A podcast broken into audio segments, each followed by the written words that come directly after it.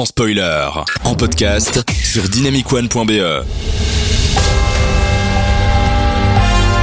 Qui est mort?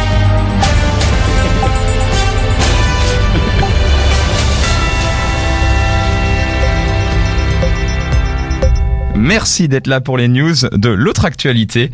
On attaque tout de suite avec la première news. Edgar Wright va remaker Running Man. Je sais pas si vous en aviez entendu parler. L'histoire d'un jeu télévisé cruel avec Arnold Schwarzenegger.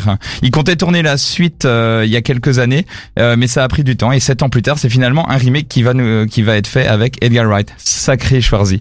Alors premier euh, le, le, synopsis, c'est premier quart du 21e siècle. La dictature s'est installée aux États-Unis. La télévision, arme suprême du nouveau pouvoir, règne sans partage sur le peuple. Une chaîne télé unique diffuse des émissions de jeux de, de survie et il y a un jeu dans lequel pendant 30 jours il faudra fuir les redoutables entre guillemets chasseurs lancés sur la piste euh, du héros Ben Richard. Alors euh, c'est génial, sauf qu'entre temps on a eu euh, on a eu plein de films dans le genre comme Secret Story. Ouais, c'est un film pour moi. Secret Story. bah oui, ce côté un petit peu euh, Hunger Games comme ça. Ouais, ça. Euh, ou, ou d'autres films comme ça.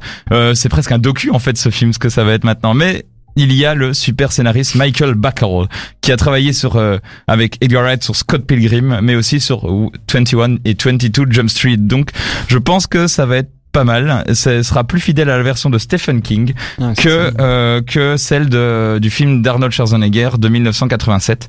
Euh, en attendant, Edgar Wright avec son film d'horreur Last Night in Soho va sortir le 28 avril prochain. On espère pour ce film avec Schwarzenegger que le scénario ne sera pas bacal.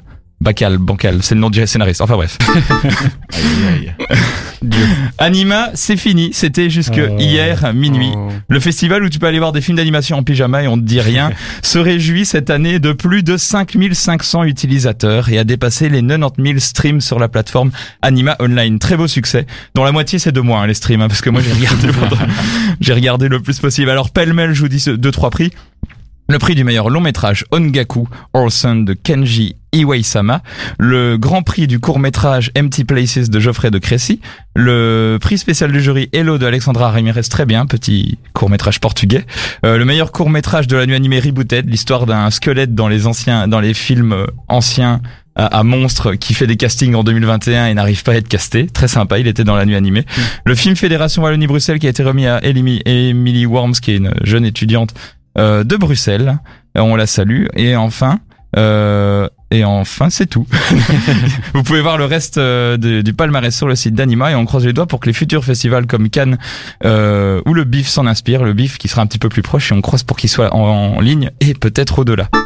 Alors, il fallait oser. Les Césars vont avoir donc lieu le 21 mars 2021 et eh ben, ce sera la troupe du qui aura le César d'anniversaire lors de leur prochaine cérémonie, a annoncé l'organisation.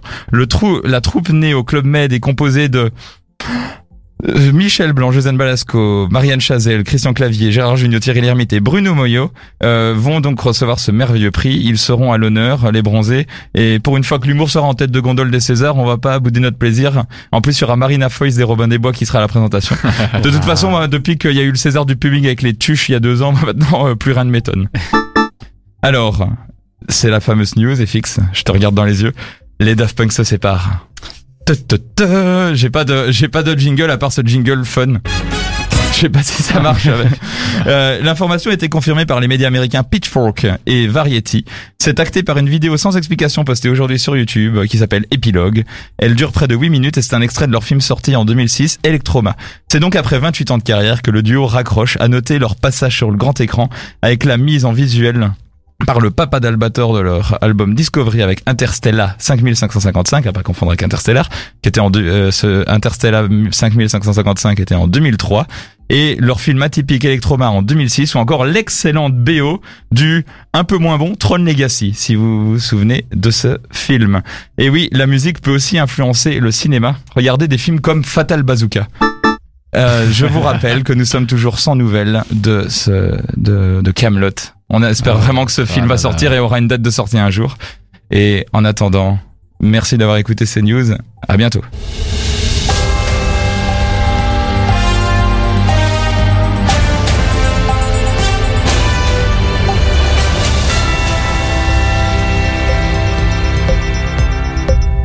Je suis vraiment ému moi par euh, par la disparition du, du groupe Daft Punk FX. Qu'est-ce- euh, une réaction par rapport à ça? Euh, bah moi aussi en fait je suis un peu surpris surtout. Euh, Surpris, c'est exactement Je ça. m'attendais un petit peu l'an passé à ce qu'il sorte son nouvel album. Il y avait pas mal de rumeurs là-dessus, et donc j'espérais un petit peu. Et donc là, à, à- à moins que ce ne soit juste une annonce pour faire le buzz afin de lancer leur nouvel album, bah, je suis un peu triste. Oui. Ça, euh, vous aviez, euh, vous êtes un peu ému les gars ou pas du tout? Pas du tout. Pas du tout. Malgré leur hein. influence sur le cinéma, euh, comme euh, tu as pu en entendre. Oui, mais j'ai pas vu ces films parce qu'ils, enfin, je connaissais juste Throne qui m'intéressait pas du tout et euh, je suis pas spécialement fan des Daft Punk, alors je, je Ah, ne sais pas grand chose. Et pourtant, avec la musique électronique euh, dans, dans le, le dans l'histoire de la musique électronique, ils ont eu une énorme influence et ils ont fait énormément de choses super intéressantes et ils ont un petit peu influencé. En fait, déjà, ils ont eu beaucoup d'influence et eux-mêmes ont beaucoup influencé les générations suivantes. Donc c'est assez intéressant. Je te recommande en tout cas, moi personnellement, Interstellar Ouais, 5555 Ouais. parce qu'il est très intéressant, surtout quand tu connais un petit peu l'album, euh, euh, l'album euh, Discovery sur lequel tu as One More Time, euh, Digital Love et tout, parce que c'est vraiment, ils ont pris l'album et ils en ont fait un film. Et c'est vraiment, on pourrait se dire c'est un gros clip, mais c'est un clip avec, voilà, il y a une histoire, il y a un visuel, il y a un univers, c'est vraiment chouette. Et d'ailleurs, en parlant de ça, eh ben, je propose que pour leur rendre un petit peu hommage, eh ben, on, on, le, on passe le, un, un morceau de leur album euh, Discovery, qui est donc One More Time, qui est quand même un, un classique. Hein. Au-delà d'être le générique des, des Energy Music Awards, ça a été aussi une super chanson. Donc du coup, on espère euh, vraiment que... Moi, j'espère que c'est un fake, hein, honnêtement. Parce que ça serait quand même dommage. Mais bon, en attendant, on leur rend hommage. Et juste après FX, on va parler jeux vidéo. Vous êtes euh, dans Sans Spoiler sur Dynamic One. Merci d'être avec nous. On se retrouve dans quelques instants.